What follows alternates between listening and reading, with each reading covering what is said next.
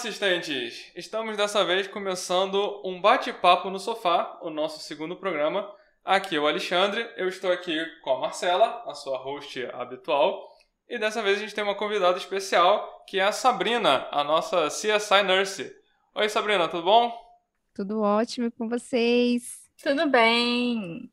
Então, Sabrina, acho que para a gente começar aqui nosso bate-papo, eu gostaria de saber de você de onde veio o seu interesse por true crime e mais ou menos como que você decidiu virar a CSI Nurse.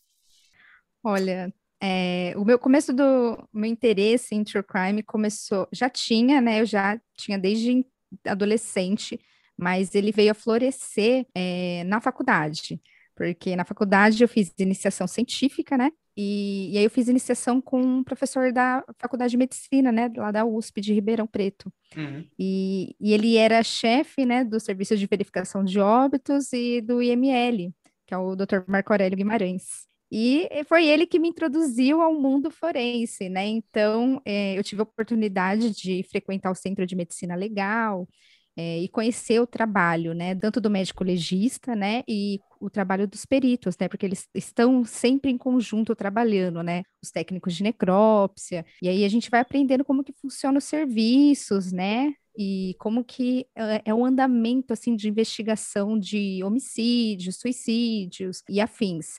Ele também tem um laboratório de antropologia forense, né? Então, esse laboratório ele trabalha com a identificação de ossadas, né, de vítimas desaparecidas. E aí, para mim, era um parquinho de diversão, assim, no bom sentido, né? No... Porque eu aprendi muito, muito, muito, muito. É engraçado, então, que ele... o seu true crime, ele é diferente do nosso true crime. O seu true crime é mais true do que o nosso true crime. Com certeza. Porque você teve, pegou esse gosto justamente é, com a mão na massa e vendo ali coisas forense mesmo. A gente, o nosso interesse nasceu ouvindo podcast. E você não. Uhum. Bem mais true crime do que o normal.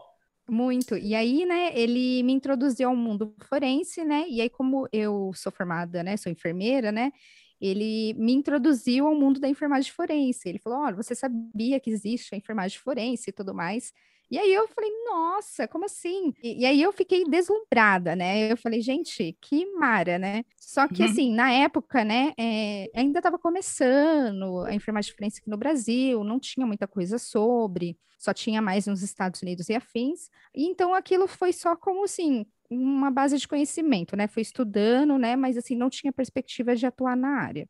E aí me formei, vim trabalhar, né, no hospital e tudo mais. E no hospital a gente vê de tudo, assim, né? A gente vê casos e casos de violência doméstica, violência contra a criança, contra o idoso, né? E aí a gente vai pegando um pouco na mão na massa, meio que indiretamente, né? Mesmo não sendo especialista, né, enfermeira forense, né? É, atuando diretamente na área, é, a gente vai atuando, né? Porque a gente recebe muitos casos, né? E acho que outros colegas da enfermagem também é, atuam dessa maneira, né, recebendo vários casos semelhantes e cuidando, né, dessas vítimas. E aí veio a pandemia do Covid, né? E aí a pandemia acho que mexeu assim com a, com a de todo mundo. E aí forçou a gente ficar em isolamento, né? Ou trabalhar é. mais que o pessoal da saúde. Ah, é. E aí que veio essa onda do podcast, essa coisa, e eu falei assim, poxa, por que, que eu não crio um canal para falar de uma coisa que eu gosto? Aí eu pensei em criar um blog, mas aí eu falei assim, ah, mas acho que agora a febre tá mais Instagram, redes sociais. Eu falei, ah, vou fazer um Instagram, vamos ver o que, que vai dar. E aí eu criei em março do ano passado, Inclusive, vai fazer um ano esse mês. E aí eu falei, ah, seja o que Deus quiser, sem perspectiva nenhuma. Uhum. E aí eu tive um bom feedback, que eu vi que tem muita gente que gosta uhum. disso, né? E o negócio só cresceu nesses últimos tempos. Virei a CSI Nurse. Você, você passou a trabalhar no hospital como enfermeira que não é forense. E passou, mas você já tinha esse Isso. background de enfermeira forense. Então, é, explica pra gente então o que, que é ser enfermeira forense, como que se diferencia de ser uma enfermeira normal, que a gente não conhecia, continua sem conhecer. Sim, o, eu estava até comentando assim com a Marcela que o pessoal pouco sabe assim da enfermagem forense, né? Porque o pessoal confunde muito, fala enfermagem Florence e essas coisas. Mas assim, básica Mas, assim, basicamente, é, se eu fosse resumir o que é enfermagem forense, eu diria que a enfermagem forense é uma aplicação da ciência da enfermagem nas situações em que o sistema de saúde e, a, e o da justiça se sobrepõem, né? Então, é o cuidado de enfermagem aplicada à, à área judicial, e isso envolve o quê? é, a violência contra a mulher, a violência contra a criança, né? Tanto no pós-violência quanto na prevenção da violência, né? Então a gente atua com a comunidade, né? Tanto na prevenção quanto no cuidado dessas vítimas de violência. E também a gente também trata dos perpetradores, né, que é os agentes da violência, né? Hum. Então a gente pode atuar no sistema prisional ou nos hospitais de custódia, né, quando a gente fala de paciente psiquiátrico, né, que tem algum distúrbio que precisa ser tratado. Por exemplo, pedófilo, né, Entendi. ou algum paciente que tem algum transtorno de personalidade antissocial, que é o famoso sociopata, psicopata, que a gente uhum. conhece. Que aí o enfermeiro forense ele atua junto com o psiquiatra forense, toda uma equipe multidisciplinar. É meio que também um serviço social, né? Não é só um cuidado ali na hora. Ah, sim, eu acho que é um trabalho multidisciplinar, porque ao mesmo tempo que a gente trabalha tratamento, né, clínico ali, né, da saúde da pessoa, a gente trabalha também com coleta de vestígios, então a gente tem uma comunicação ali com o sistema judiciário, com a polícia científica, para garantir a cadeia de custódia, né, que é a preservação dessas provas que vão servir, né, no eventual tribunal da, daquele, daquele caso específico, seja um estupro, um homicídio, e, e ao mesmo tempo a gente trabalha com prevenção, né, e prevenção da, da violência é uma questão social, uma questão de saúde pública, né, então a gente está atuando em todas essas áreas. E dando apoio para as vítimas também, né? Apoio psicológico, isso.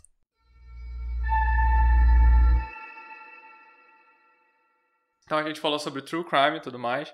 É, eu queria saber de você. Eu perguntei sobre true crime e você falou sobre a sua seu histórico profissional que me pegou de surpresa, porque eu acho que quando eu pergunto, o que, que você gosta de true crime? Ah, eu gosto de Making of a Murder, eu gosto de não sei o quê. Então, e, e pô, não estava esperando e foi sensacional é, aprender isso tudo.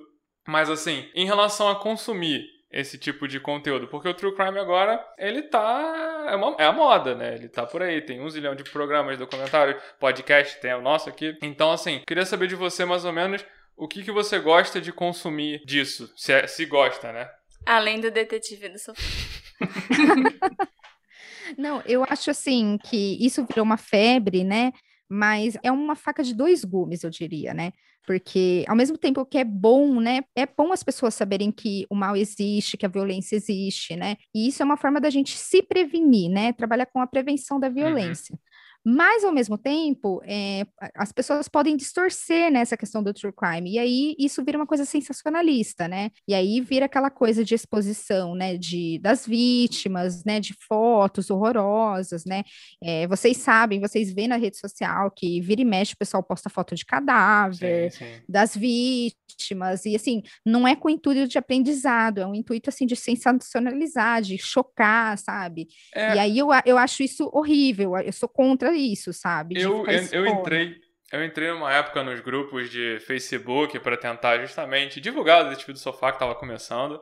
E a impressão que eu tive foi bem essa. Foi que as pessoas estavam ali pelo True Crime, o nome do grupo era meio que fazendo alusão ao True Crime, mas o que elas estavam querendo era um programa do Datena, sabe? Era só compartilhar desgraça, só compartilhar morte, picadinho. Era só compartilhar tragédia, era só... e é uma coisa que eu concordo nossa, concordo muito com isso que você falou. E você falou de expor as vítimas como sendo um problema, e um outro problema também é acaba dando fama pros assassinos. Teve esse caso agora do menino que matou, chamou a menina para jogar videogame e matou ela. Tudo que esse garoto queria era atenção. É. E estão dando atenção para ele, estão compartilhando os vídeos deles. E eu, eu só fico, gente, não. É e você que... não lembra nem qual é o nome da menina que foi morta. Até uma, uma coisa que aconteceu no outro dia com a, com a Marcela que eu não lembro agora qual foi o podcast que fez o fez um episódio sobre o caso da Abby da Lib, que a gente já fez há, há mó tempão. E aí, eu não lembro agora qual foi o podcast, eu tentei lembrar, mas não faz muito tempo. E eles estavam dando uma dica de qual seria o episódio da semana. E aí era alguma coisa sobre o, o, assassino. O assassinato, Do Snapchat. O assassinato acontecendo numa ponte. Aí eu comentei embaixo, é o da Abby da Lib.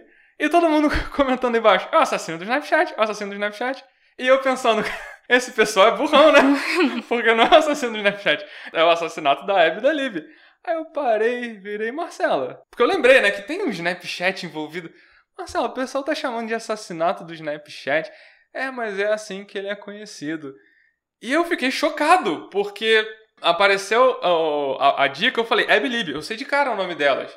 Das meninas que morreram e tem uma história legal. É. E elas filmaram a pessoa. A gente fez um episódio aqui, não vou repetir. Tem uma história legal. E as pessoas ficam repetindo esse caso como se fosse o assassino do Snapchat. A gente nem sabe se era um cara só. Com certeza, se fosse um cara, ele não usava o Snapchat. É, pois é, isso que é pior, que o cara não usava o Snapchat. Quem usou o Snapchat foram as meninas, antes de morrer. E aí ele fica com a fama de assassino do Snapchat. Nunca entendi por quê. É, mas aí, realmente, e eu só conhecia como é Believe porque na a parte de, de, pesquisa, de é tudo a Marcela que traz. Então, outra coisa interessante que eu acho que se aplica nisso é esse fascínio que a gente tem hoje em dia por serial killers. O meu interesse por serial killers vem dos que não tem uma solução, vem dos que são um mistério e ficar pensando, nossa, mas será que todas essas mortes são desse serial killer? A gente fez já um episódio sobre o assassino do Tilenol, que é um serial killer. A gente já hum. fez é, há pouco tempo O Homem do Machado.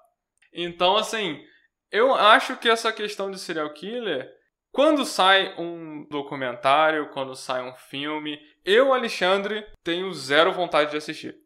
Justamente por isso. Às vezes eu acho que é só dando fama pro cara, glorificando o cara, criando fãs pro cara. O meu interesse em serial killer, além, claro, desses que nunca foram encontrados, tipo Zodíaco e o Homem do Machado, que a gente fez o episódio, é também em tentar entender por que, que a pessoa vira um serial killer, entendeu? Por que, que chega no ponto de cometer tantas atrocidades com outros seres humanos. Eu acho que isso também é um interesse grande que muita gente tem em comum, mas existe ainda é uma terceira categoria de pessoas, que são as pessoas que gostam de ver serial killers porque gostam de ver morte, lógico. Que gostam de saber as coisas horríveis e gráficas que eles fizeram e tal. Mas eu acho que no meu caso tem muito disso, de querer entender o que que leva uma pessoa a se tornar um serial killer. E sim, eu acho que nesse aspecto da psicopatologia do serial killer, eu acho super válido, porque eu acho que a gente tem que conhecer eh, esses criminosos para a gente conseguir é, evitar tragédias, porque a partir do momento que a gente entende como que foi a infância deles, o que que desencadeou esse comportamento, né, agressivo que gerou toda essa repercussão, dá para a gente trabalhar com prevenção. Eu sempre bato a tecla na prevenção da violência, porque uhum. eu acho que a gente tem que sempre prevenir do que remediar, né? E, isso foi uma lógica, né, que o John Douglas, que o colega dele, que eu esqueci o nome, eles trabalharam, né, junto lá no, que, que isso gerou a série do Mind Hunter. Mind Hunter, isso que eles fizeram um trabalho do FBI maravilhoso, que tudo que a gente sabe hoje da figura do serial killer, né, e do termo serial killer, foram eles que é, popularizaram isso, e que isso gerou vários estudos, e, e, hoje a gente já consegue traçar alguns comportamentos e traçar perfil, né, do, do criminoso, principalmente o assassino em série. Então, nesse aspecto eu acho válido, mas é aquela coisa, é, às vezes o mesmo filme, a mesma série, abre brechas também para as pessoas glamorizarem, né, defender é, esses criminosos, e aí, é, eu acho, aí eu acho que já parte para o sensacionalismo total. Né? E isso é muito ruim também, né? E assim, e algumas séries também não se preocupam em dar protagonismo para as vítimas. E, e aí foi um dos motivos que eu vim a querer trazer o projeto da, da KEF, né, que a gente vai falar mais tarde. Queria dar voz às vítimas, né, sobreviventes de, de crimes, né, e não aos agressores, porque a mídia já faz isso. E aí Com eu certeza. queria ir, ir dar contramão, entendeu? Dar voz a quem realmente é protagonista dessa história, que são as vítimas, né, sobreviventes ou não. É até interessante que, voltando pro detetive do sofá, não foi uma consequência planejada, mas ela começou a falar só de casos não solucionados. E quando ela pergunta para um parente de uma vítima, de uma pessoa que sumiu, mais ou menos, o que, que ela lembra dela, como que ela falar sobre o evento e falar sobre como ela lembrava da infância, etc. Eu acho legal que acabou é, dando um foco para a parte da vítima. É uma consequência que não foi intencional, não vai ser todo episódio, deve ter algum episódio que a gente vai, vai fazer isso, mas em sua maioria. Ah, nem tem como, né? Tem alguns casos que é tipo 1918. Já não tem ninguém mais nem vivo. se eu quiser conversar para falar da, da, vítima ou do caso em geral, assim. É, exatamente. O nosso podcast acaba sendo também voltado para esse lado, de dar voz à vítima, dar voz aos familiares das vítimas, aos amigos das vítimas. E é por isso que eu acho difícil a gente realmente fazer um episódio sobre serial killers, sobre um BTK, sobre um. Jeffrey Dahmer. Ed McCamper. Mas, aquilo, eu tô falando, mas quem escolhe os casos são a Marcela. No dia que ela resolveu fazer também, eu sento e gravo, óbvio. Mas, assim, é, eu, eu sei que o interesse, eu conheço ela há muito tempo, eu sei que o interesse dela vem dessas coisas não solucionadas. Então, ah, o, o, o serial killer que matou quatro pessoas no trem, no quinto ele foi preso e acabou a história, e ele já foi julgado e ele já tá preso, é, eu acho, né, que não, é. não acho que vai ter muito aqui, né? Mas, falando tanto de serial killer, serial killer, serial killer, a gente acaba sendo obrigado hoje a falar um pouco sobre o Ted Bundy. Porque, não que ele seja o assunto desse nosso bate-papo, mas é necessário contextualizar um pouquinho, porque o assunto do nosso bate-papo, e o motivo que a gente trouxe a Sabrina aqui, é que a Sabrina organizou um encontro com a Kathy Kleiner. Kathy Kleiner, que foi uma das sobreviventes dele. E foi um encontro muito legal. A, a Marcela participou, eu tava do lado, escondidinho, mas eu, eu ouvi. Então, assim, e acaba sendo um pouquinho necessário a gente contar. Se tiver alguém porventura que não saiba, é, a gente vai fazer um resumaço do Ted Bundy Teodoro Bundy era um sujeito formado em psicologia e também começou a cursar direito. Seus primeiros homicídios documentados foram cometidos em 74, quando ele tinha 27 anos. Ele também cometeu diversos assassinatos em Utah e no Colorado, e em agosto de 75 ele foi preso pela primeira vez, mas como os itens encontrados em seu carro pareciam ser apenas ferramentas de roubo, ele foi liberado sob fiança. A polícia colocou o Theo sob vigilância 24 horas por dia em setembro, quando ele vendeu seu Fusca, a polícia conseguiu autorização do comprador para fazer uma varredura do carro. Foi quando encontraram cabelos de três de suas vítimas.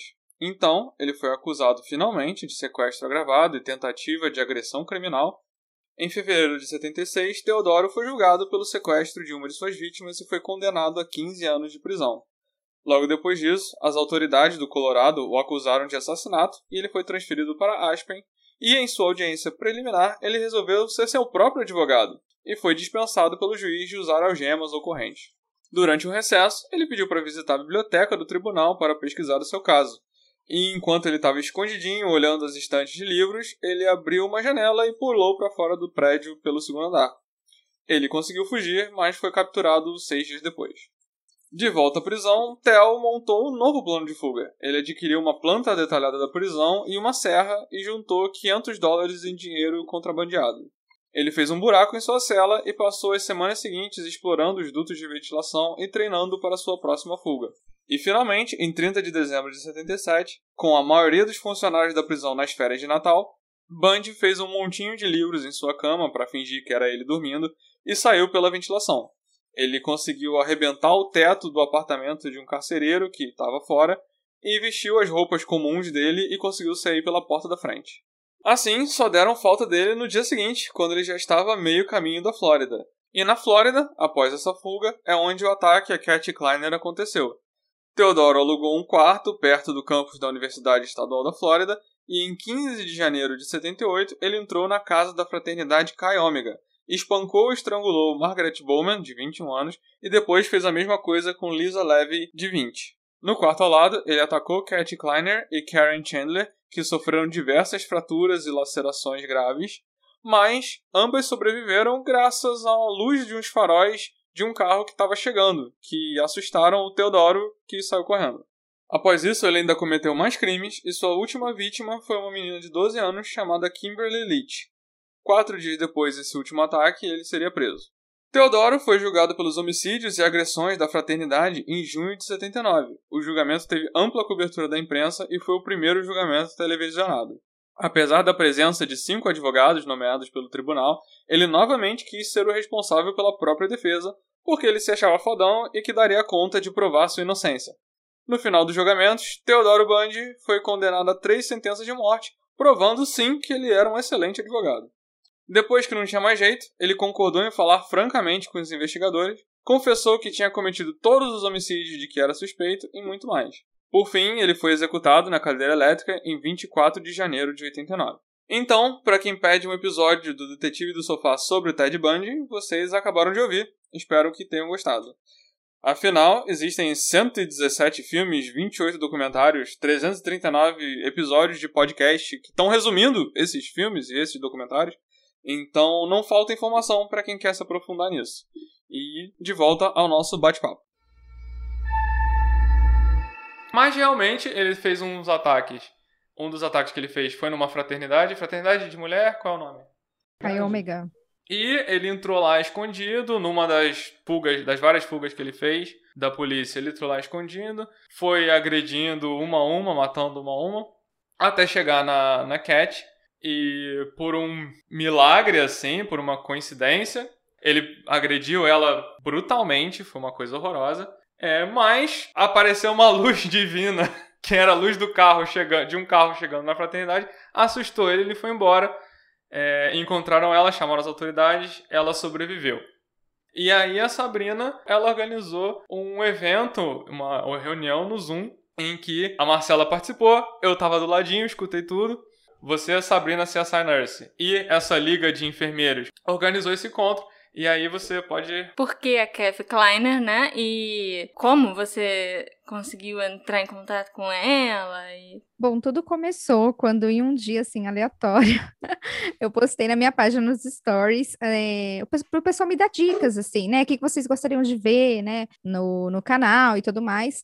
E aí um colega meu, né, que trabalha comigo, inclusive, e, e ele é médico, é o Orlando, e ele pegou e respondeu, ele mandou DM para mim, ele falou assim, por que, que você não entrevista vítimas sobreviventes de crimes? Aí eu falei, nossa, como assim? Eu nunca tinha pensado nisso. Muito legal. Eu fiquei muito empolgada, né? E ele falou, nossa, porque eu acho que legal, assim, para você que trabalha com enfermagem forense, poder, né? Não sei se você vai conseguir, né? Mas entrevistar alguém que foi sobrevivente de algum crime, né? E aí você é, trazer essa perspectiva da vítima falei, vou pensar sobre isso, né? E aí eu fiquei bastante tempo matutando, né? Tentando pensar como que eu faria isso. Nossa, mas quem eu entrevistaria, né? E aí o caso do Ted Bundy é um caso que me chama muita atenção, né? Que eu já conheço há algum tempo. E aí eu, como teve vítimas sobreviventes, eu comecei a olhar, né? E aí uhum. fui olhando, assisti também a série do Night Stalker, que também tem vítima sobrevivente, e fui vendo os casos, assim. E aí eu literalmente, gente, eu fui, dei uma de FBI, FBI né? Inclusive o FBI tá perdendo um grande talento. e, e aí eu fui buscando na internet, assim, né, para ver se eu conseguia o contato, Facebook, e-mail, né, é, delas. E aí, por assim, golpe de sorte, eu achei o Twitter da Kef, né? A, ela não tem Facebook, nem Instagram. Isso me surpreendeu. Achou pelo Twitter. Nossa, eu falei assim, caramba, eu achei a mulher no Twitter. E aí eu, eu conversei com ela, falei, ah, você pode me passar seu contato, e-mail? E aí eu peguei o e-mail dela e aí eu mandei um e-mail, né, explicando qual era o meu projeto e tudo mais. E eu já tinha mandado para outras pessoas também, né? Mas, eu, assim, mandei e larguei nas mãos divinas, né? se Falei rolar, assim, rolou. Se der, deu, né? Se rolar, rolou. Até porque, né, como é de um caso de grande repercussão, né? Porque o caso do Ted Bundy repercutiu, assim, mundialmente, Sim, né? Absurdamente. Então, assim, eu não tinha muita perspectiva de, de dar certo, né? Vou ser bem sincera. Mas eu, a gente tenta, né? Porque o não a gente já tem. E assim, no, ela me respondeu, gente, foi uma coisa assim que eu acho que, não sei, foi um, uma pontinha ali divina, com um golpe de sorte. No dia que fez 32 anos da morte do Ted Bundy, ela me respondeu. Nossa, cara. E aí ela me respondeu com e-mail, assim, aceitando convite e tudo mais. Eu fiquei tipo assim, ah! E já tinha passado quanto tempo que você tinha mandado, você lembra? Ai, tinha passado acho que um mês. Eu mandei assim um mês antes. E no dia, né, eu tava olhando assim, né, o Instagram, e aí o pessoal tava falando, ah, 32 anos da morte uhum. do Ted Bundy, papapá. E aí, de repente, subiu a notificação lá do Gmail, né, com o nome Kev Kleiner, né? Eu falei, meu Deus, como... não, pera. Aí eu fui lá checar para ver o que, que era mesmo. E, e ela, ela, ela mandando, falando que ela tinha super aceitado o convite, que ela achava muito legal. E aí foi o começo da nossa é, conversa, assim, para a gente organizar o evento, né?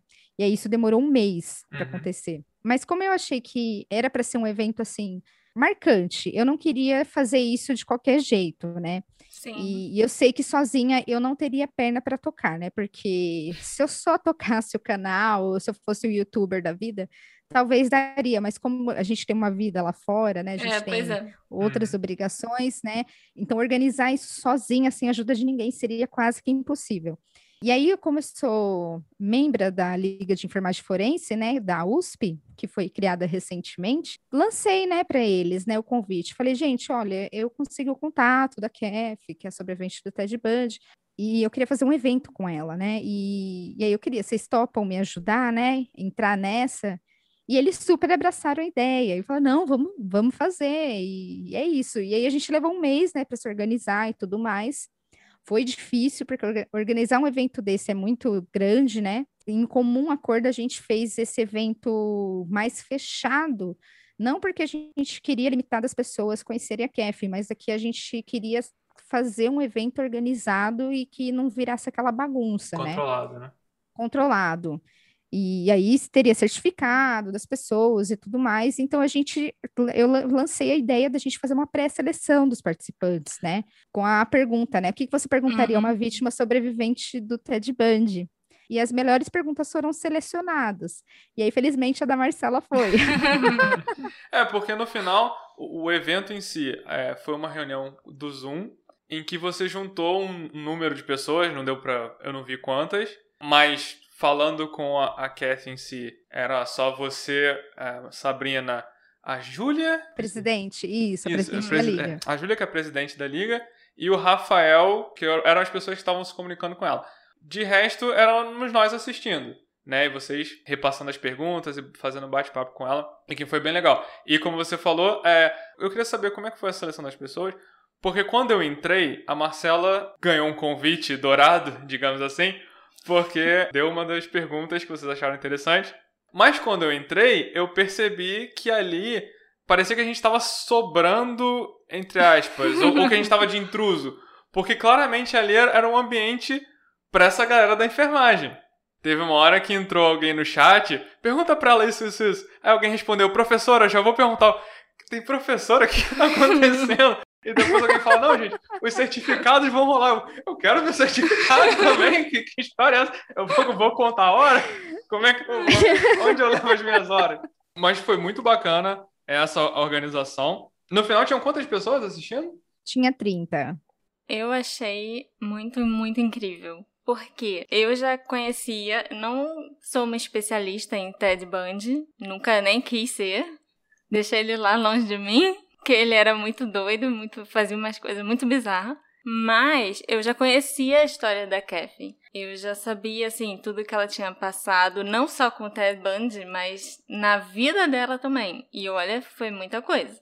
Tipo, desde criança com o lupus, depois do, do ataque do Ted Bundy e assalto à mão armada, furacão Katrina, câncer de mama. Então, assim, eu já, já admirava muito ela, porque eu já tinha lido entrevistas e já tinha visto como ela era uma pessoa que conseguia ser muito positiva, mesmo tendo passado por isso tudo. Eu conheci ela como a pessoa que sobreviveu ao Ted Bundy, mas quando a Marcela me contou a história dela, e ela acabou recontando também nesse evento muita coisa, eu reparei que o ataque do Ted Bundy foi um, uma coisa Sim. dentro de várias outras coisas que aconteceram com ela, que eu não sei se eu ficaria bem depois de uma dessas coisas que tivesse acontecido comigo. E o ataque do Ted Bundy, que foi brutal e, e selvagem e, e choca, mas foi só mais uma coisa que aconteceu com ela. Ela é uma Sim. Highlander, assim. Eu falo é. que, assim, eu queria ter, assim, 1% da resiliência dela, sabe? Porque é uma pessoa, assim, que a vida testou todos os limites, né? De fé, resiliência, coragem. E ela superou todos, assim. Para mim, ela é Mara. É. Sério, ela é uma inspiração assim para a vida. Que quando a gente acha que a nossa vida tá difícil, a gente lembra da vida da Kef, aí a gente fala: "Não, calma, eu consigo superar esse desafio", porque né, porque ela ensina muito, assim, pra gente nessa questão de trabalhar e superar, né? O Ted Bundy, para ela, foi só um episódio da vida dela, é. né? Ele não definiu a vida dela. Exatamente. Isso que eu achei muito legal que ela trouxe pro, pro encontro. Sim. E aí, só para contextualizar, é, a gente estruturou a, o evento né, em duas partes, né? Porque a gente queria explorar muito essa questão da informática forense com ela, né? Então a gente é, estruturou uma entrevista, é, a entrevista, né, com nove perguntas, né, relacionadas a, essa área da enfermagem, né, que aí ela acabou falando mais, né, e contextualizando. Uhum.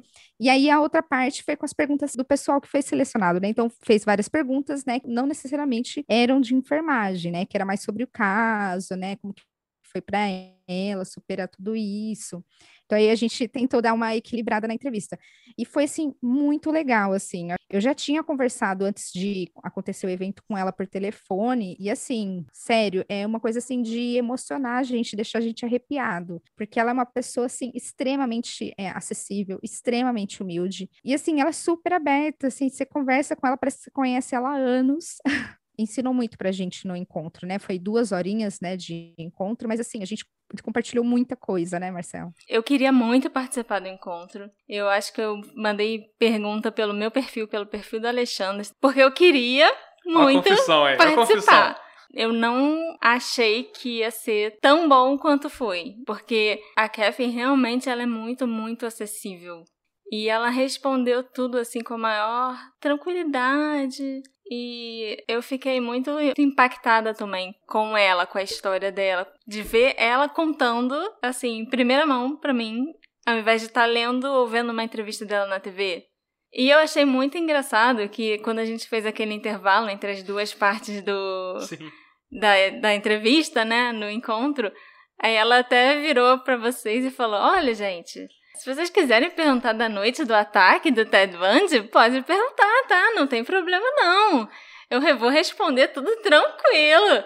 Aí eu, gente, essa mulher é incrível, é incrível. Ela tá nela, não, a gente tava tendo maior cuidado, assim, gente, não vamos, né?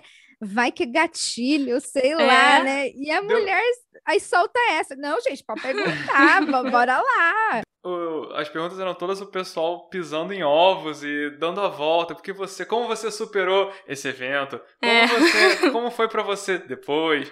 É, querendo saber a perspectiva dela, sem, sem querer saber, perdão, dizer, ah, mas como é que foi receber a paulada de um serial killer? Nossa Sabe, as perguntas foram bem selecionadas e ele fez coisas terríveis com ela. E aí foi uma coisa que eu achei interessante, porque antes de ter o evento, eu pensei, ah, se essa se a Kathy ela fala bastante sobre isso, se ela participa, é, que foi o que a Marcela tinha me falado. Eu imagino que isso não seja uma coisa muito emotiva para ela. Óbvio que, assim, presumindo, não tem como saber o que se passa na cabeça dela. Mas eu achei que, olha, ela deve falar agora, é, é, são negócios. Ela fala como se fosse algo que aconteceu muito tempo atrás. É, eu, eu, uma vez, já quase morri, e hoje em dia eu conto a história e faço todo mundo rir com isso. Então eu imaginei que para ela topar uma coisa assim, para ela, ah, recontar é, é de boa. E chegou nesse intervalo e ela realmente mandou isso de. Gente, pode perguntar sobre ataque, não me pergun eu não me importo, não. Se vocês quiserem saber sobre ataque, eu vou falar sobre ataque. Não tem, não tem medo. Aí. e, e, eu acho que vocês não estavam nem preparadas para isso, porque eu não tinha perguntas sobre como. Então ela, no meio de uma outra pergunta, emendou a, a, a descrição do ataque. Mas por causa disso, eu achei que não ia ser uma coisa emotiva para ela. E você tava bem enganado. E eu tava bem enganado, porque mesmo com o vídeo é, travando, eu comecei a pensar, ela tá, ela tá contando e tá lacrimejando, ela tá lembrando, então. E quanto tempo que ela faz de relembrar isso, de, de reviver isso? Imagina, por mais que ela superado isso da melhor maneira possível. Ela recontando ainda era uma coisa que trazia muita emoção para ela e todo mundo, a Marcela ficou chorando, eu fiquei lacrimejando. A voz a gente... dela ficou embargada, né? Sim, e assim, e foi um evento muito marcante por isso. É, eu, eu, fiquei impressionado, não esperava, tava mexendo o celular e parei de mexer o celular para prestar mais atenção no que estava acontecendo. Ela falou muito bem dos enfermeiros que cuidaram dela, né? Isso eu achei bem legal. Assim que ela já chegou no hospital, a enfermeira, que inclusive era a noiva do casamento que ela tinha ido naquele dia, tava lá trabalhando ao invés de estar na lua de mel, na noite de núpcias, e, tipo, fez um carinho na cabeça dela. Aí falou: Não, vai ficar tudo bem. Mostrando todo um cuidado, dando um apoio. Eu acho que isso com certeza deve ter ajudado ela. Eu não sei se. Acho que a enfermagem forense ainda nem existia nos anos 70, nem nos Estados Unidos. Mas já era uma coisa que aquela enfermeira estava fazendo sem ter esse nome, né, de enfermagem forense. Ela já estava ali cuidando de uma vítima de uma, um ataque brutal. E, e, eu acho legal porque para ela, né, falar sobre isso é uma maneira dela se curar, né? Ela fala que é, falar sobre isso cura ela de alguma forma, né? E acho que é uma forma dela ressignificar tudo isso que ela passou, né? Tanto o, o evento com o Ted Bundy, né, a tentativa de homicídio, quanto tudo aquela coisa que ela passou, né? Lupus, câncer de mama, né? Sobreviveu ao furacão Katrina, enfim, inúmeras coisas. E, mas que ela fala. Também, sim, sim. Perdeu dois bebês. E, e, sim, nos anos 70 não existia enfermagem forense. A enfermagem forense ela só veio a existir nos anos 90, né? Mas com certeza, né, que nem ela disse na entrevista, faria toda a diferença para ela, né, se tivesse um enfermeiro forense especializado ali para é. oferecer é. cuidados para ela, né? Mas a gente fica muito feliz que mesmo não tendo, ela foi muito bem cuidada pela equipe de enfermagem, né? Isso deixa o nosso coração de enfermeira quentinho, assim. eu achei, tipo, eu também não esperava que ela conseguisse fazer piada sobre isso, sabe? E ela faz, ela fala que entrou, entra em livraria com o marido dela e vai direto na sessão de True Crime e pega livros sobre o Ted Bundy e fica procurando o nome dela. Aí vira para ele e ainda fala: Ah, meu nome tá aqui, meu nome tá em vários livros. Você tem o seu nome em algum livro, por acaso? Isso foi muito engraçado. Aí ela falou que fez isso a primeira vez, mas faz uma piada há 20 anos e o marido já tá, já não aguenta mais. Eu faria também no lugar dela. E ela já leu todos esses livros que saíram falando do Ted Bundy. Ela assiste tudo, ela já. Nossa! Isso é outra coisa interessante. Eu, eu entenderia se ela não quisesse ter nada a ver com isso. Mas não, ela comentou. A gente perguntou, ela viu o filme, do Os Zac Efron. filmes, né? Ela viu as fitas, ela... Leu todos os livros. É, porque teve, teve um momento ali entre o final de um bloco e outro que abriram para quem quisesse fazer pergunta. Ali na hora, assim, Ali na hora, espontâneo. É, se vira nos 30. Aí a Marcela, ih, faz ou não faz, faz ou não faz, aí acabou Foi fazendo. a última pessoa a fazer a pergunta. a Júlia já queria encerrar, gente, estamos saindo. Aí ela no chat, ah, mas tá uma, uma Marcela aqui. Então Marcela vai fazer a pergunta. Não, mas, mas, foi aquele momento assim, gente, alguém tem uma pergunta? Aí ficou aquele ato gigante. Sim. Aí acho que a Marcela, a Marcela Rubinho Barrichello, tipo, ai, eu tenho uma pergunta. A Júlia é, já estava porque... encerrando, então é isso, gente. Tá... Não, Opa, tem uma Marcela aqui que quer. Não, isso é do seu ponto de vista. Do nosso ponto de vista, é, a Marcela virou pra trás. Alexandre, você tem uma pergunta pra fazer? Aí eu, não sei, você tem? Ah, sei lá. Aí o tempo passando. Ah, a gente podia fazer uma pergunta. Ah, vamos fazer. Que pergunta você faria? E eu, eu falei pra Marcela, pergunta pra ela o que, que ela acha dessa moda hoje em dia de true crime. Porque eu, eu entenderia se ela curtisse, porque muita gente gosta, porque faz parte da vida dela, ela quer entender porque outras pessoas gostam, o que tá acontecendo por aí. Mas eu também entenderia se ela não quisesse saber de nada disso, porque true crime já chega a vida dela. Não dá para ser mais true crime do que o que aconteceu com ela. Então eu também entenderia se ela não quisesse nada a ver com isso. E eu achei muito interessante que a, a Cat respondeu isso. Eu vejo tudo, eu leio tudo. É, em relação ao documentário das fitas, eu lembro que ela falou que o produtor do documentário entrou em contato com ela. O do filme também. E o do filme também, para dar para ela dar o feedback dela. Ela deu a opinião dela, por exemplo, que eu não lembro se ela falou isso em relação ao documentário das fitas ou se é o filme. Hum. É, o filme não. Você tá fazendo um filme sobre o Ted Bundy, mas não tá fazendo um filme sobre as vítimas. E elas precisam de uma voz, elas precisam ser ouvidas, eram as meninas, eram minhas amigas. E ela passou isso pro produtor, que entrou por um ouvido, saiu pro outro. Tenho certeza, ele só queria ali a benção dela pra. Isso, minha visão cética, né? Ele queria meio que a benção dela, porque se, se ele fizesse o filme dele e depois, ah, sobrevivente do Ted Bundy fala sobre o filme e ela não gostou, isso ia pegar mal. Eu entendo a jogada do produtor, eu entendo que a, que a Cassie deu, deu um, um significado legal para isso. Eu, eu, acho legal que ela vê tudo, ela comenta tudo, ela vê os documentários que tem na Netflix, não só sobre o, o Ted Bundy. Então ela realmente abraçou esse, esse mundo de, de true crime que, que ela faz parte. que o nome dela tá em tudo, né? É, o nome dela tem vários livros. Principalmente no da Anne Rule, né? Ted Bundy, um estranho ao meu lado, né? E, e aí tem um capítulo só falando do evento, né, que aconteceu na fraternidade. Uhum. E elas foram colegas, amigas. Elas ah, já se conheciam foram, elas assim se conheceram no tribunal, né? Porque hum. a Anne Rule estava lá, né? Então ela Sim. fazia anotações. O tribunal acho que já prevendo que ela iria escrever o livro, né? Posteriormente. Uhum. Mas assim, elas só vieram assim a conversar e tudo mais depois de tudo isso. E aí elas tiveram amizade até a, o falecimento da, da Anne, que foi. Ah, não sabia. Foi acho que em 2015, né, que ela faleceu. Isso a Kef, não sei, não tem mais palavras, gente. É, acho que quando ela também falou, né, da questão do tribunal, dela encarar, é, cara a cara, o Ted Bundy também eu achei sim. muito legal, assim, como ela descreveu, né? É, quando ela descreveu as duas vezes que ela encontrou com ele, né? Na audiência, acho que preliminar, e depois lá no tribunal sentada. E como ela encarou e não abaixou a cabeça, sabe? Isso foi muito legal. É, porque ela foi e manter aquela postura, né? De, tipo, que eu vou te intimidar, né? Quem é você? Porque uhum. até então ele estava se defendendo, né? Ele era o próprio advogado dele. E, Sim, então ele chegou a fazer umas perguntas é para elas. Não, é surreal. E ele ainda chegou a fazer umas perguntas para ela, né? Como advogado. Então, imagina você ter que encarar o seu próprio assassino fazendo pergunta para você e você ter que responder para ele no tribunal, né? E, e, aí também uma coisa que ela cita que eu acho legal é quando ela fala que foi angustiante para ela falar que ela não poderia afirmar com, com certeza que era ele porque ela não viu ele, né, no, uhum. no dia do crime, porque estava tudo muito escuro. É. Porque o que aconteceu no, no final foi que ele, ela estava dormindo, ele atacou ela, ela mal entendeu, eu imagino que ela mal entendeu o que estava acontecendo, começou a, a apanhar e, e a ser atacada. Ela só descreveu, quando ela foi dar o testemunho dela, ela descreveu esses eventos. Estava escuro, eu estava dormindo, eu senti uma. O Ted Bundy ele pegou uma tora de madeira que estava na. Tava já na fraternidade. Um pedaço de lenha. De lenha, né? E chegou batendo nela, que eu acho que foi o que ele fez com, com as outras meninas antes dela. E ela conta que eu, o que eu senti não foi nem uma pancada, foi uma pressão. A dor veio depois. E eu nem entendi o que estava acontecendo. Parecia que alguém tinha só empurrado a minha cabeça contra o travesseiro. Se eu estiver lembrando errado, pode me corrigir. E é, a dor veio depois. A dor foi insuportável, a dor veio depois. Eu não vi. Quando eu olhei, é, eu, eu, lembro dela falando que ela chegou a conseguir vê-lo.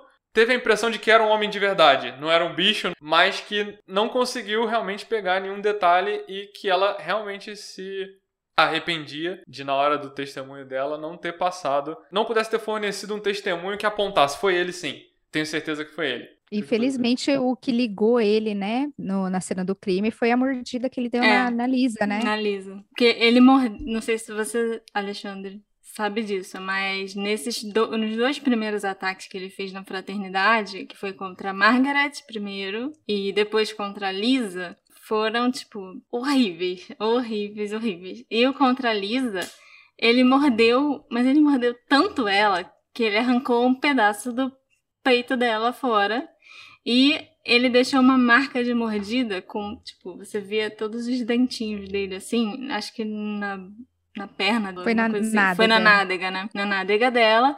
E foi essa mordida que compararam com o molde dos dentes dele e viram que, ah, tá aqui a prova. Foi ele que entrou ali na casa, ele que atacou aquelas, aquelas meninas. Isso só mostra, assim, o quanto que ele estava muito louco, né, nesse último ataque. Sim, que ele Porque... nem assim se preocupou, né, em não deixar em não deixar evidências, né? Ele estava tão assim sedento por matar, né, que ele foi atacando as meninas assim sem preocupação nenhuma em não deixar vestígios. E isso não era nem um pouco típico dele, porque ele planejava muito bem todos os ataques. Mas eu acho que ele já estava na prisão há tanto tempo e ele já devia estar tá com uma necessidade tão grande de matar que ele já nem ligou mais. Engraçado é que, tipo, todos aqueles ataques que aconteceram na fraternidade aconteceram em, em cerca de 15 minutos. E dentro de um período de 15 minutos, ele matou Margaret, matou a Lisa, atacou a Kathy atacou a Karen. Viu a luz do carro e saiu correndo. Mas em 15 minutos ele conseguiu fazer coisas tão horríveis. Mas pelo menos ele deixou, dessa vez, ele deixou alguns vestígios, né? E eu acho que quando a menina estava chegando de carro com o namorado, o carro que inclusive iluminou o quarto e fez ele sair correndo, a menina, que eu esqueci o nome dela, ela chegou a ver o Ted Bundy. E eu acho que ela também foi uma testemunha importante no, durante o processo, porque ela conseguiu reconhecer ele, falar, ah, era ele que eu vi saindo da casa, assim, com um pedaço de madeira na mão. Ele foi condenado à morte, e se eu não me engano, acho que foi, foram nove anos depois que ele finalmente foi executado. E eu lembro da Cat na, no, na reunião contando que como foi saber da execução, que ela recebeu uma ligação, eu não lembro agora se foi do promotor, se foi de algum policial, que ligou para ela e falou: Olha, acabou, ele finalmente foi executado e, e acabou a ligação. E eu lembro dela falando que ela se isolou um pouquinho. É, chorou. Chorou, chorou, chorou, chorou, chorou demais, chorou a noite inteira. Chorou. Foi de manhã cedinho que ligaram pra ela. Foi, Foi tipo seis e meia da manhã. Dia. Foi. E aí ela tava só com o marido dela. E aí ela começou a chorar, chorar, chorar, não por causa do ataque, né, que ela sofreu, mas por causa das meninas que morreram, da Margaret, da Lisa e tal. Ela realmente se isolou e ficou um pouco na dela, assim, absorvendo tudo que estava acontecendo. E aí ela levantou e falou: Ah, vamos tomar café da manhã. Entendeu? Sim. É porque a execução do Ted Bundy foi bem cedinho, foi, assim, Foi, né? bem cedinho. Tanto é que o pessoal começou a chegar lá, né, é, para fazer a cobertura, era tipo 4 horas da manhã, uhum. sabe? Uma coisa bem cedo. Teve festa e tudo, tipo, muita gente comemorando quando viram o corpo saindo de dentro do presídio para ser levado tipo, pro crematório e tal, mas nossa, teve... era muita. Tinha um broche comemorativo da execução do Ted Bundy, várias coisas. Quase um casamento real. Vai ser a Copa é. do Mundo.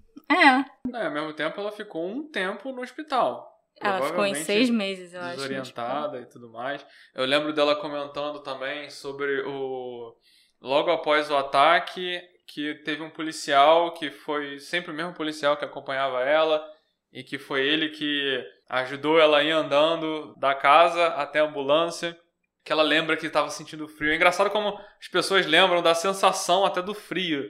E assim, tudo isso foi bem marcante. E como ela chegou no hospital e encontrou a enfermeira que passou a mão na cabeça dela, mas ela estava muito ferida. Ela estava com vários ossos quebrados, acho que o crânio, a mandíbula, a mandíbula esfarelou. Vários cortes. É, ela falou que estava cortada da boca até a bochecha. É, foram coisas horrorosas, horrorosas que nem gosto muito de, de tratar aqui.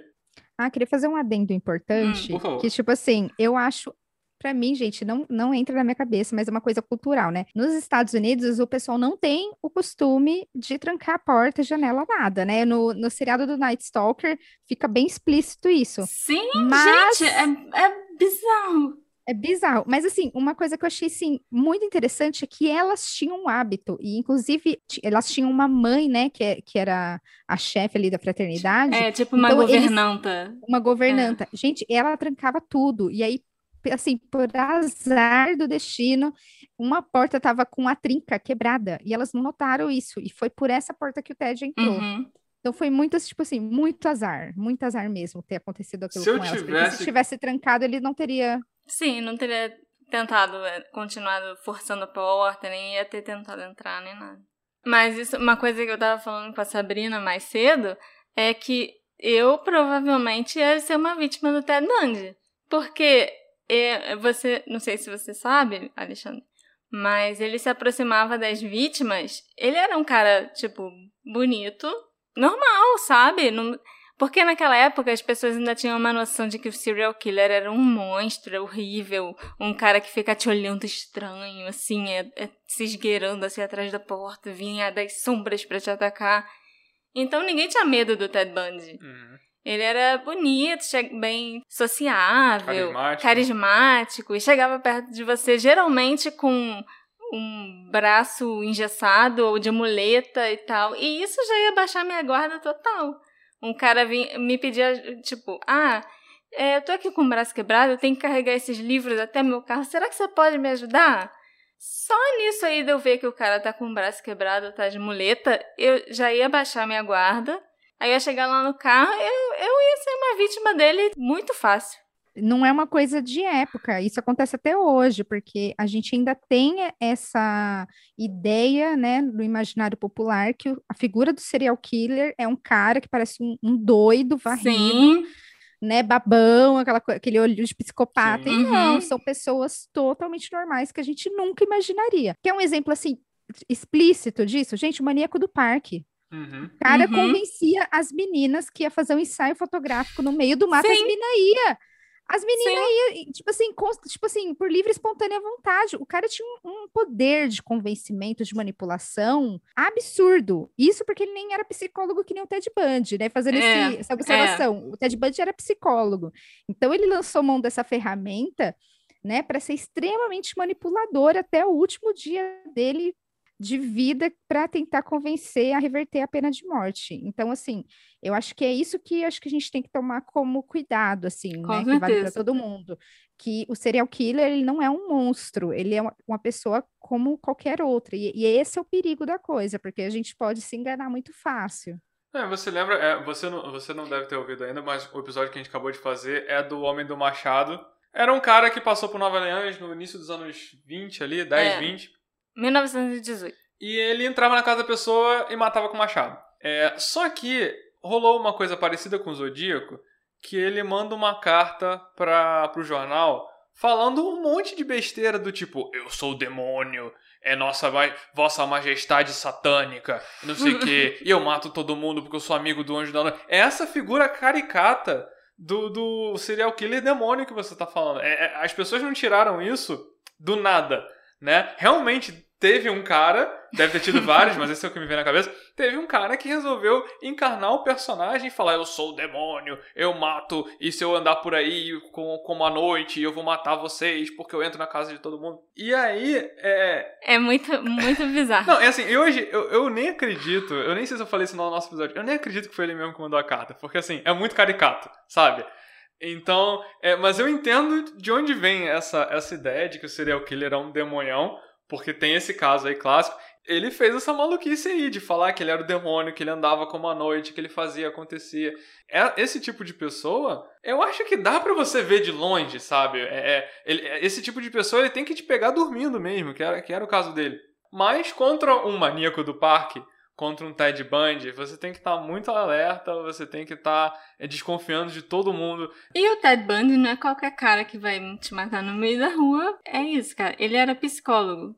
E ele era tão manipulador, mas tão manipulador, que ninguém dos amigos dele, assim, das namoradas e. Ninguém fazia ideia de que ele podia ser aquele assassino. E, e, assim, é, é, esse tipo de pessoa que a gente tem, tem, que ter assim, o um máximo de cuidado, né? Por exemplo, a gente pensa no BTK também, o cara ficou mais de 20 anos à solta cometendo uhum. assassinatos, e também ele tinha uma boa lábia, porque quando ele capturava as pessoas, né, ele ficava com aquela conversinha, ó, oh, a gente só vai, eu só vou tirar umas fotos, fazer um negócio aí, não vai acontecer nada, depois eu te solto e matava todo mundo, né? Eu acho que é, acho que é pensar nesse sentido assim, né, que o serial killer ele não tem uma cara, né? Sim. A gente acha que ele tem uma cara de mauzão, né, de mal encarado, mas nem sempre, nem sempre. O próprio Ted Bundy, acho que em uma das entrevistas ele fala, é uma frase dele que é: Ah, as pessoas não percebem que os assassinos não aparecem, não vêm do escuro com dentes longos e afiados e pontudos e aquela saliva escorrendo no queixo, sabe? Olha para mim, eu sou um serial killer e, e ninguém nunca, nunca ia desconfiar. Eu sou bonita, eu sou carismática, e eu tô aqui. Essa frase que a Marcela falou tá num livro da, da Ilana Casoy, do Louco hum. Cruel. E aí fala assim, né? O Ted Bundy, né? Ele fala: Nós, serial killers, somos seus filhos, somos maridos, estamos em toda parte, e haverá mais de suas crianças mortas amanhã. Vocês sentirão o último suspiro deixando seus corpos. Vocês estarão olhando dentro dos seus olhos.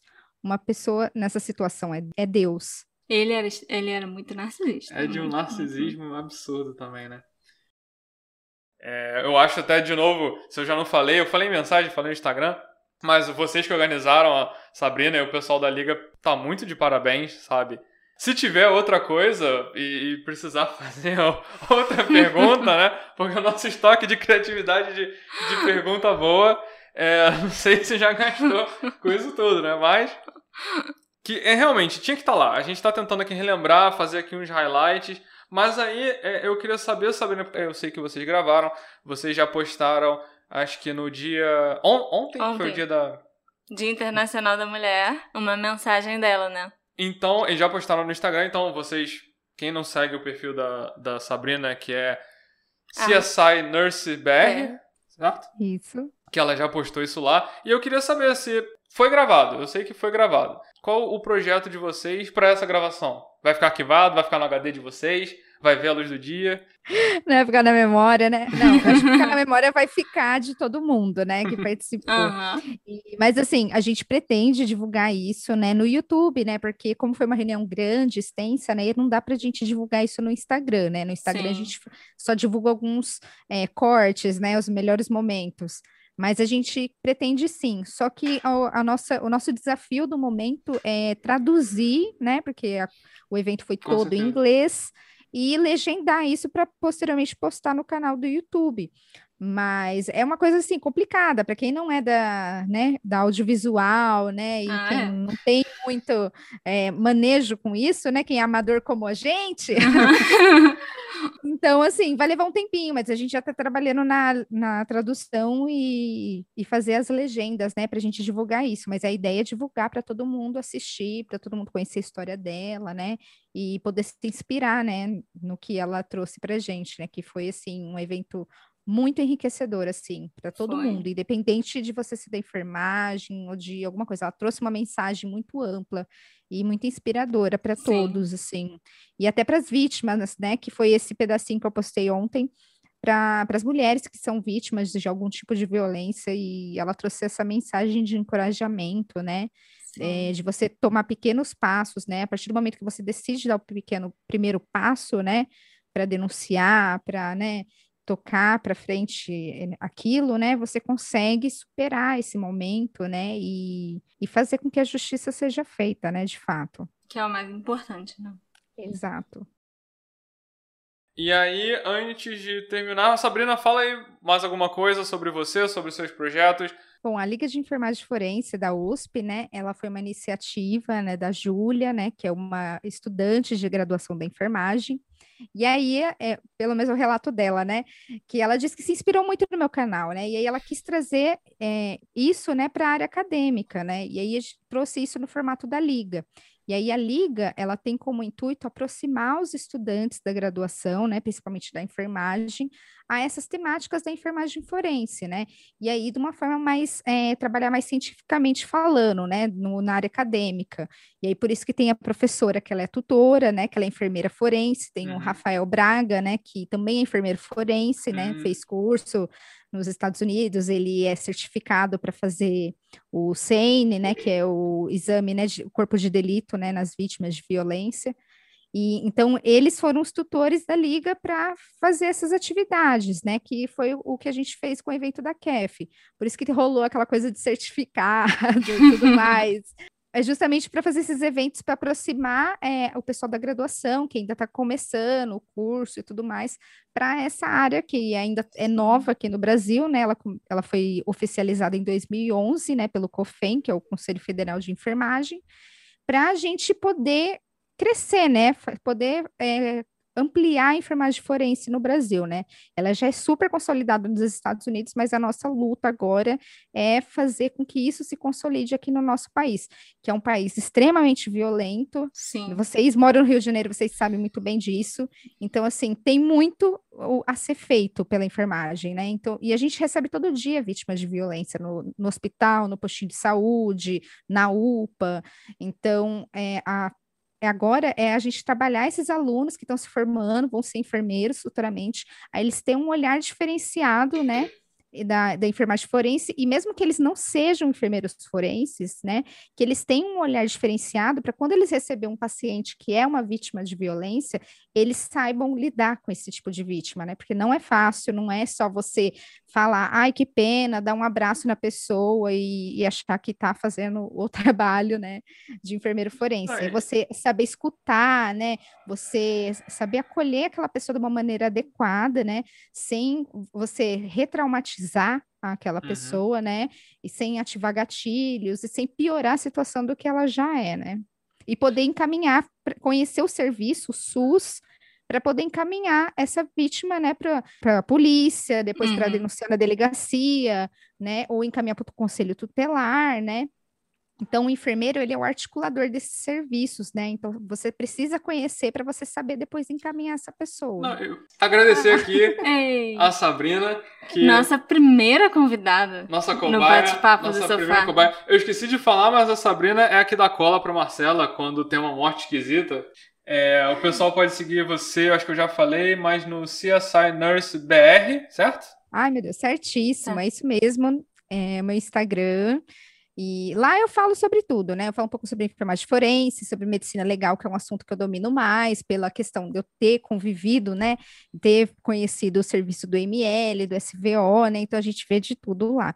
Mas, e aí a gente compartilha esse conhecimento, porque esse conhecimento é muito válido, né? Tanto para quem é enfermeiro, profissional de saúde, porque a gente saber o termo técnico, saber descrever as lesões e saber identificar essas lesões, até para uma pessoa que é leiga como vocês, vamos supor, se vocês conhecem algum amigo, alguma pessoa que você vê que está com alguns machucados que não condizem com a história, com a narrativa dela, uhum. vocês já conseguem, tipo, já ajudar essa pessoa, que você fala assim, ó, oh, não tá batendo essa história, você tá falando uhum. que caiu numa escada, só que esse machucado não é de cair de escada, né? E aí é, é quando a pessoa ela né, abaixa a guarda e aí ela pode falar para vocês, né, para alguma pessoa, né, uhum. né, próxima a vocês.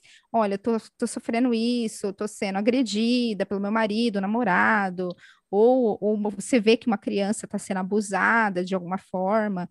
Então, assim, é, esse é o intuito assim do, do meu canal, é aproximar as pessoas leigas dessa temática para que elas se empoderem também para ajudar a gente, né? Porque para essa vítima chegar no serviço de saúde, precisa ter alguém que é Sim. é comum, uma pessoa comum desconfiar e encaminhar essa pessoa, né? Ou a própria pessoa é, saber identificar que ela está passando por uma situação de violência, né? Então, mais uma vez, muito obrigado, Sabrina.